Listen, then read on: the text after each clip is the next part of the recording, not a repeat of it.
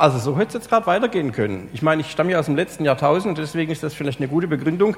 Ich liebe die alten Choräle und wenn sie so dargeboten werden in modernem Gewand wie jetzt gerade eben, Freunde, super.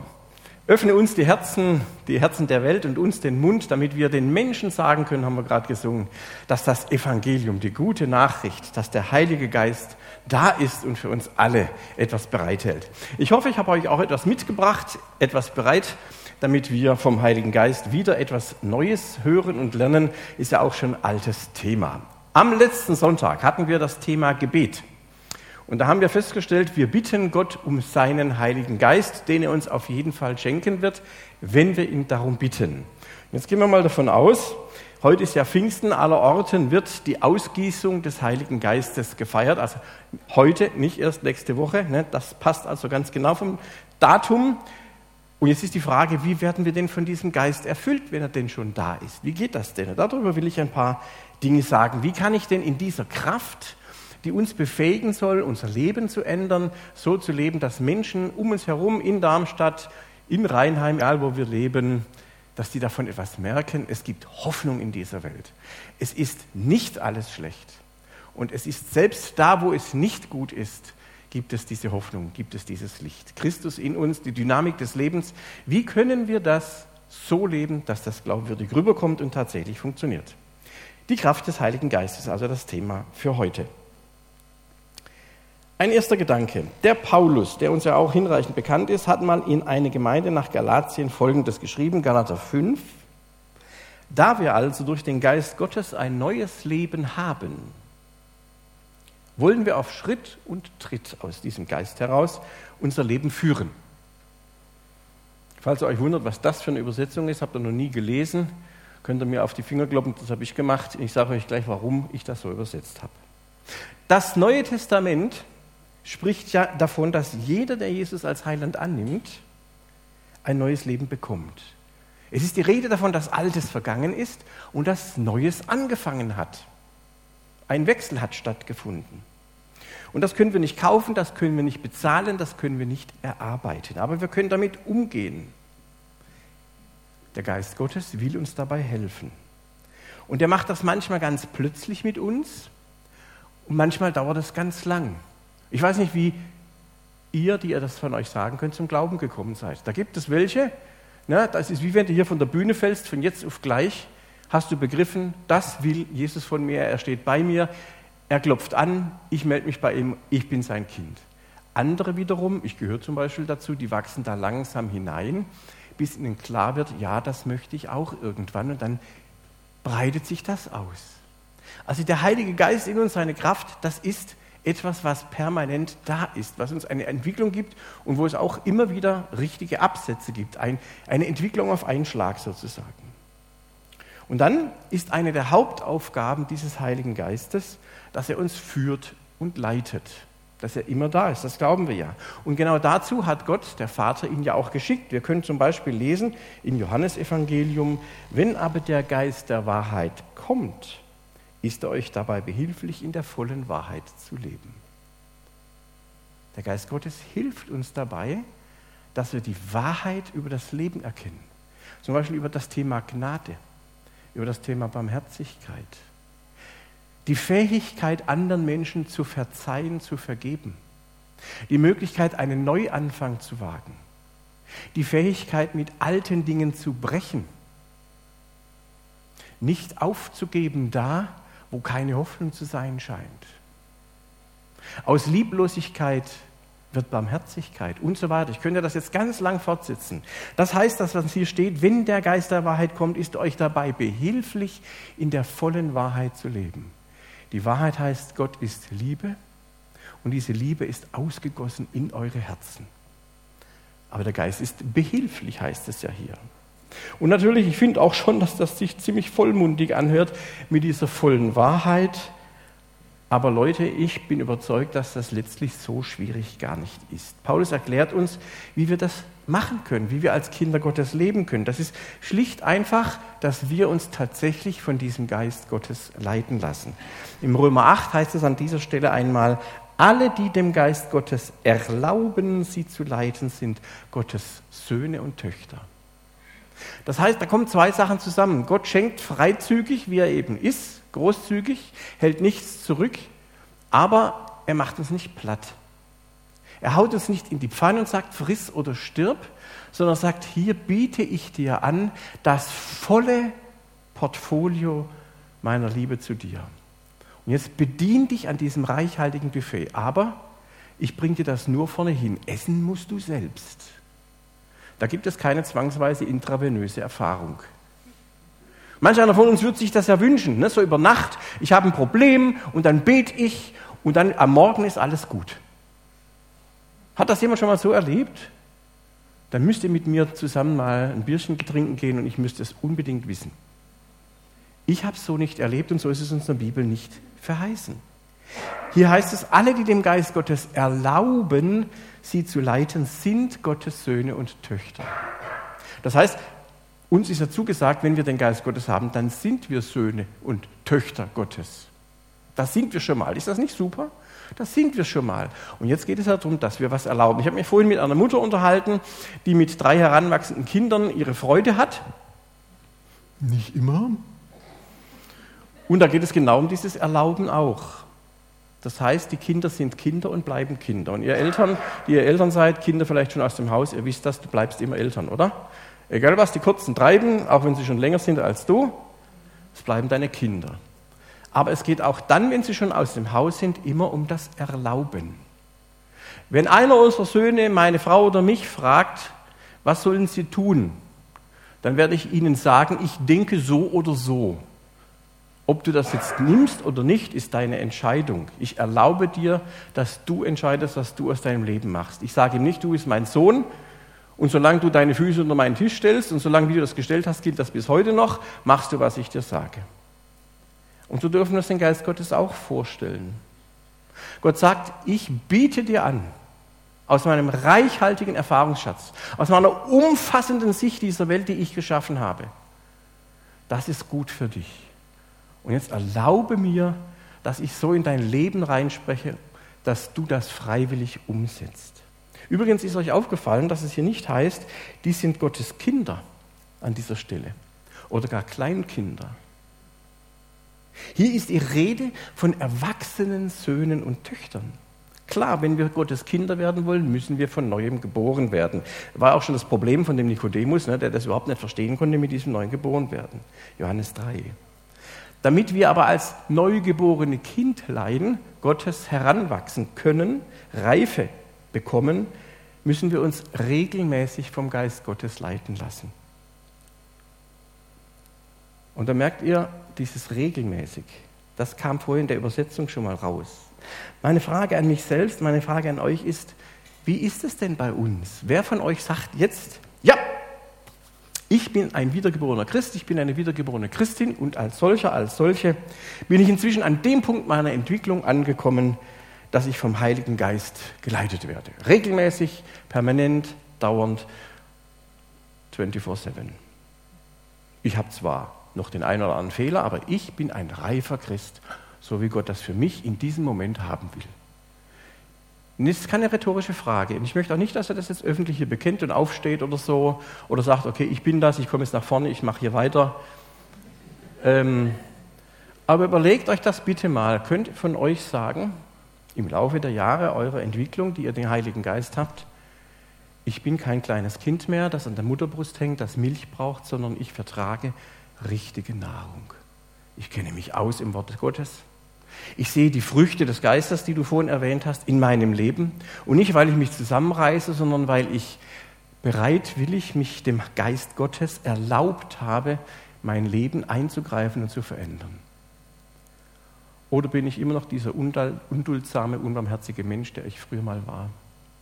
Also überlegt euch das mal bitte selbst. Gott sagt, erlaubt mir, dass ich mit euch auf dem Weg bin, öffnet mir euer Herz, macht das bitte freiwillig und lasst euch von mir führen. Ich bin's, der den Geist Gottes geschickt hat. Wir können es auch so sagen, je mehr wir den Geist Gottes uns führen lassen, desto mehr werden wir wie Jesus selbst. Eine weitere Stelle, 2. Korinther, da schreibt Paulus, wir aber alle werden in dasselbe Bild verwandelt von Herrlichkeit zu Herrlichkeit, wie es vom Geist des Herrn gegeben wird. Sind das nicht unglaublich tolle Zusagen?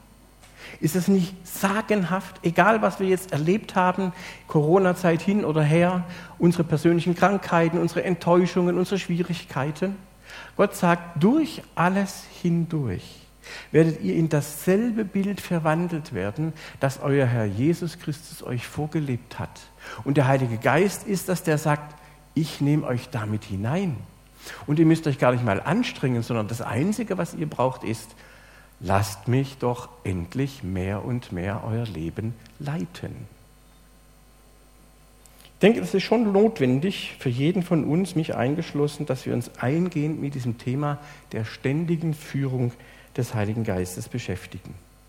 Ich möchte das jedenfalls für mich so in Anspruch nehmen. Lass uns das miteinander tun und jetzt mal den nächsten Schritt gehen. Und zwar gibt es hier im Epheserbrief Kapitel 5 Ratschlag, einen guten Ratschlag. Paulus gibt seinen Gemeindeleuten ein paar interessante Hinweise, wie sie das lernen können. Und ich erlaube mir das bei ihm einfach zu klauen und gebe das so weiter, was er sagt. Achtet also sorgfältig darauf, wie ihr euer Leben führt. Handelt nicht unklug, sondern bemüht euch, weise zu sein.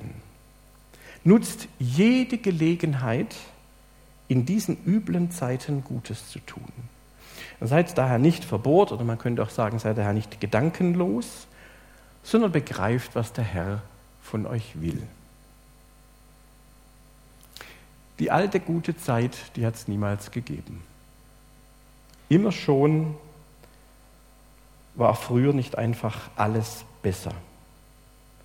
Und auch damals überforderten die Umstände die allermeisten, die Bedingungen, die allermeisten Menschen, die gelebt haben.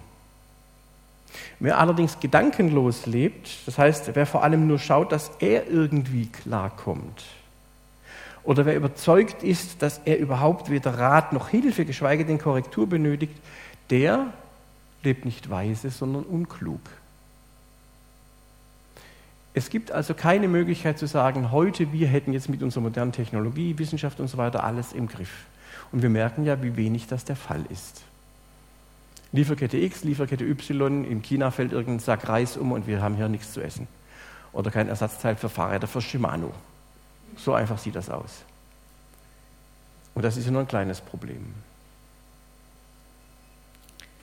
Wenn wir sagen, wir kommen alleine zurecht, wir wissen schon, wie es geht, dann sagt Paulus hier, handeln wir unklug. Achtet sorgfältig darauf, wie ihr euer Leben führt. Und dann wissen wir, Gott hat gute Gedanken für uns, für jeden von uns, für jeden Menschen. Und er will sie Wirklichkeit werden lassen durch genau die, denen er seinen Heiligen Geist geschenkt hat, also durch uns. Mit anderen Worten, lasst uns also ganz bewusst darauf achten, welchen Impuls uns der Heilige Geist gibt, Tag für Tag. Das ist natürlich eine Übungssache. Aber allein schon der Wunsch und die Einstellung, es möge geschehen, allein schon die innere Haltung zu sagen, egal was ich heute tue, vielleicht kann ich das möglich machen, dass ich mein Herz und meinen Verstand der Führung des Geistes Gottes öffne. Dass ich bereit bin zu überlegen, was würde ich denn jetzt machen und ist das wirklich das Richtige? Klar müssen wir auf unseren Verstand bauen. Dafür haben wir ihn ja von Gott bekommen, gar keine Frage.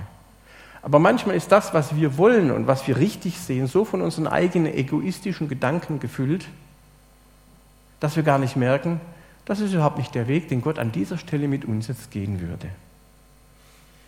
Achtet sorgfältig darauf, wie ihr euer Leben führt.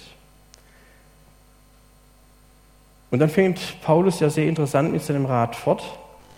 Betrinkt euch nicht mit Wein, denn daraus folgt nichts als Chaos. Stattdessen lasst euch vom Heiligen Geist erfüllen. Ermutigt euch gegenseitig, indem ihr miteinander Psalmen und Lobgesänge und geistliche Lieder singt. Diese Musik wird in euren Herzen und zum Lob Gottes sein. Wir könnten jetzt statt Wein auch alles andere nehmen, was uns voll macht, ne? was uns erfüllt, was uns ausfüllt, wie wir so schön sagen. Tolles Hobby meinetwegen. Keine Ahnung, was das ist. Könnte sagen, alles, was uns die Birne vernebelt und uns davon abhält, dass der Geist Gottes zu uns redet. Und damit ist nichts gegen irgendwelche Hobbys gesagt, gegen welche schöne Dinge, die das Leben wunderbar, interessant und bunt gestalten. Die Frage ist, was beherrscht uns? Unsere Lieder zum Beispiel, die wir hier gesungen haben, Ich finde, dass das einen hohen Wert hat. Und nur an der Stelle eine kleine Anregung, ich setze die für mich gerade selber auch wieder um, wieder mal. Wenn bei uns der Beamer ausfällt, ausfallen würde, weil der liebe Alf da hinten, der das gerade so treu und sauber macht, irgendwie nicht aufpasst oder weil die Technik nicht funktioniert. Mitten im Lied, was wird denn hier passieren? Da wäre ziemlich schnell Ende. Vielleicht noch bei so einem alten Choral, so die ollen Campen unter uns, die könnten den vielleicht noch auswendig, das eine, oder bei den anderen Liedern. Aber das heißt, wie sehr haben wir Texte, die uns, wie es hier heißt, von innen heraus prägen, die im Heiligen Geist geschrieben sind, auch unsere modernen Lieder. Da gibt es so viele gute Texte. Ich bin dabei, immer wieder diese Lieder zu lernen und kann die dann jederzeit, in jeder Situation, wenn ich allein im Auto bin, singe ich sogar, hört mich ja keiner, kann ich die mir rezitieren und ich merke, das macht etwas mit mir. Und das macht doch etwas mit uns, wenn wir hier zusammen solche Lieder singen. Eine Ermutigung. Und das können auch biblische Texte sein. Psalmen steht hier. Man kann die singen oder man kann die einfach so im Herzen tragen. Wer von euch kann einen ganzen Psalm auswendig? Ich spreche jetzt nicht vom Psalm 23. Ich spreche jetzt auch nicht vom 139er. Ne? Muss man ja nicht damit anfangen. Aber zum Beispiel Psalm 115 oder so, der ist nur vier Verse oder so. Kann man mal mit anfangen. Also eine Anregung, die uns Paulus hier gibt. Lieder biblische Texte, sich zu verinnerlichen, darüber nachzudenken, die im Herzen, die Engländer sagen ja Learning by Heart für auswendig lernen. Das hat was damit zu tun, dass der Geist Gottes in uns Raum gewinnt. Oder meinetwegen noch ganze biblische Abschnitte. Ich habe mich zwar als Student damals oft darüber geärgert. Moment, das kommt gleich wieder, seht ihr. Ich hatte gerade einen, einen, äh, einen Anfall, einen Schwächeanfall. So, also, wir mussten damals als Studenten ganze Bibelabschnitte auswendig lernen, teilweise auf Hebräisch und Griechisch, kann ich heute nicht mehr. Und das hat uns ziemlich geärgert. Aber die ganzen Texte, die ich auswendig kenne von der Bibel, das ist so eine Hilfe. Lasst euch vom Geist Gottes erfüllen, handelt weise und dankt Gott dem Vater zu jeder Zeit für alles im Namen unseres Herrn Jesus Christus, heißt es hier noch. Das ist eine ganz hervorragende Möglichkeit, wie uns der Geist Gottes erfüllt. Und wenn zum Beispiel allein dieser eine Satz vom Vater unser und vergib mir meine Schuld, wie auch ich, wenn man ganz wörtlich übersetzt, heißt es hier, vergeben habe meinen Schuldigern. Wenn ich gerade unterwegs bin und in meiner Arbeit mit jemandem von euch reden muss und da muss etwas korrigiert werden, dann kann ich menschlich reagieren. Oder ich kann mir diesen Satz vorher selber sagen und sagen, Heiliger Geist in mir, wie ich vergeben habe. Und das ist das, wie der Geist Gottes Raum in mir nimmt. Wenn ich das so einübe, dann verändert sich da in meiner Haltung was. Oder bei euch. Und deswegen, mal gegen Ende, das sind ja alles nur Ratschläge. Kluge Empfehlungen. Niemand muss das machen. Und der Heilige Geist ist ja gewöhnlich auch ziemlich zurückhaltend und er drängt sich nicht auf. Es braucht schon unsere bewusste Entscheidung, nicht unklug, nicht verbohrt oder gedankenlos sein zu wollen. Und weil ich Geschichten lieb habe, möchte ich euch eine Geschichte erzählen. Stellt euch mal vor, ist natürlich ganz fiktiv, vielleicht auch nicht ganz so gut erfunden, aber mir gefällt sie trotzdem. Stellt euch mal vor, ihr seid nicht in der Lage, ein Navigationsgerät zu nehmen, so die kleinen Teile von Garmin zum Beispiel oder mein Radcomputer kann das auch, kann ich gucken, wo bin ich, wo kann ich abbiegen und so weiter. Das geht gerade nicht, haben wir nicht. Aber wir haben eine Karte und wir können ja auch Karten lesen. Wir sind unterwegs in einer nicht bekannten Gegend. Jetzt bist du unterwegs, weißt überhaupt nicht, wo es hingeht, aber bist ein guter Kartenleser. Also guckst du rein und dann scheint auf deinem Weg durch diese fremde Gegend zunächst die Sonne, die Vöglein singen und es geht gut voran. Ein Kinderspiel, du bist gut drauf. Drei Tage später allerdings, bist schon ziemlich tief in dieses unbekannte Gebiet hineingekommen, steckst du mitten im Urwald fest. Das Blätterdach schließt sich über dir, Navi wird sowieso nicht funktionieren, du drehst die Karte mal so, mal so rum, du weißt weder, wo Norden, wo Süden ist, Osten und Westen dann auch nicht. Und dann kommst du plötzlich an so irgendeinen so Abgrund, da fließt ein Fluss ganz unten und da kommst du nicht drüber. So, und jetzt ist die Frage, was machst du denn? Deine Karte hilft dir nichts, deine ganze Erfahrung hilft dir nichts, deine Intelligenz hilft dir nichts. Dein super Tool, das du am Gürtel trägst, hilft dir jetzt auch nichts, mit dem kommst du da auch nicht in die Schlucht runter und wieder rauf.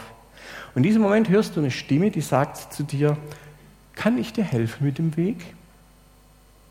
Und natürlich sagst du in diesem Moment nur zu gerne Ja. Also ist dieser Fremdenführer, der plötzlich auftaucht, nimmt deine Hand, geht mit dir etliche Wege, ganz verwirrend und plötzlich stehst du wieder auf einem begehbaren Weg und er geht Seite an Seite weiter. Als alles wieder easy geht, fragst du dich plötzlich, ja, wieso habe ich mich eigentlich so aufgeregt? Ist doch alles super, alles easy. Da ist der Weg, da ist Norden, da ist Süden, ich weiß, wo es lang geht. Hier ist meine Karte. Eigentlich hätte ich den richtigen Weg wahrscheinlich auch alleine finden können. Und du drehst dich um und du bist ja wieder allein. Dein Scout ist nicht mehr da. Jetzt kürze ich mal ab, man könnte die Geschichte unendlich ausschmücken. Ich beherrsche mich. Nach wenigen Kilometern wiederholt sich das. Dieser Weg hört einfach auf und irgendwann steckst du wieder fest. Gleiche Situation wie vorher. Aber weil du dich letztes Mal ein bisschen blöd verhalten hast, traust du dich jetzt nicht, diesen fremden Führer vielleicht anzurufen und sagen, kannst du mir wieder helfen? Siehe, da kommt aber wieder. Lass mich dir helfen. Dann geht ihr beide zusammen weiter. Und jetzt fällt dir ein, dass du ja eine Karte hast und sagst, vielleicht kann der Scout sie auch ganz gut brauchen. Der sagt, vielen Dank, den Weg kenne ich schon längst. Die Karte habe ich ja selber entworfen. Vielleicht ist die Geschichte ein bisschen an Haaren herbeigezogen, aber ich hoffe, sie macht uns deutlich, was die Aufgabe des Geistes Gottes ist. Wir sind geneigt, immer zu sagen, ich weiß Bescheid, ich kenne den Weg. Ich habe meine Karte, ich habe so viel Erfahrung, ich habe meine Intelligenz. Ich habe mir so viel angeeignet. Und ich habe jetzt gerade schon wieder ein Coaching-Seminar gemacht oder so irgendwas, keine Ahnung. Und dann stehst du trotzdem plötzlich wieder Ochs im Wald und weißt nicht, wo es hingeht. Und Christus sagt, ich habe dir meinen Geist gegeben, der ist immer da und der will dich leiten. Und die Karte, nach dem du dich richten könntest, also solche biblischen Worte, die sind alle von Gott. Aber er hilft dir, das zu verstehen. In seinem Wort ist alles genau vermerkt, aber wir wissen ja, wie unterschiedlich wir ticken. Und deswegen will ich am Schluss einen Satz sagen, der mir in dem Thema ganz wichtig ist. Und den nehmt ihr vielleicht mal mit. Besser ist das. Christus hat uns die Fähigkeit verliehen, Diener des neuen Bundes zu sein. Also erwachsene Söhne und Töchter Gottes, die Gutes vom Evangelium her in diese Welt tragen. Das sind Diener des neuen Bundes. Und die Grundlage dieses Bundes sind nicht Buchstaben, sondern der Heilige Geist. Denn der Buchstabe tötet, aber der Geist macht lebendig. Da geht es nicht darum, dass die Bibel unwichtig wäre. Aber die Bibel ist nur die Hardware. Ins Leben kommt alles, was wir als Christen tun und lassen können, dadurch, dass wir dem Geist Gottes Raum geben in uns. Ein paar wenige Beispiele habe ich vorhin genannt. Der Geist macht lebendig. Und dieser Scout, ihr wisst es ja längst, ist kein anderer als der Heilige Geist. Und die Frage ist, wem vertrauen wir uns an? Unseren eigenen Möglichkeiten, unserer Erfahrung oder uns zu öffnen und zu sagen, hier geht es nicht weiter, ohne dass du mich berührst, mein Herz berührst. Frage also an uns, wem vertrauen wir uns an? Und weil wir ja jetzt miteinander Abendmahl feiern wollen, gibt es die Möglichkeit, dass jeder für sich nochmal überlegt, ich erneuere meinen Wunsch, mit diesem Scout unterwegs zu sein. Ich gebe ihm den Raum in meinem Leben, da wo ich das vielleicht bisher vorsichtig oder auch ganz klar vermieden habe. Sind wir so frei, jeder für sich, unser Herz zu öffnen? Und wenn jemand sagt, ich möchte mein Leben wirklich erstmalig oder nochmals diesen Geist Gottes öffnen, ich bin ja nachher da, oder ihr sucht euch jemanden, mit dem ihr ein gutes Verhältnis habt und gebt euer Herz neu oder erstmalig unserem Herrn. Dazu möchte ich euch herzlich einladen, dazu wünsche ich euch Gottes Segen. Amen.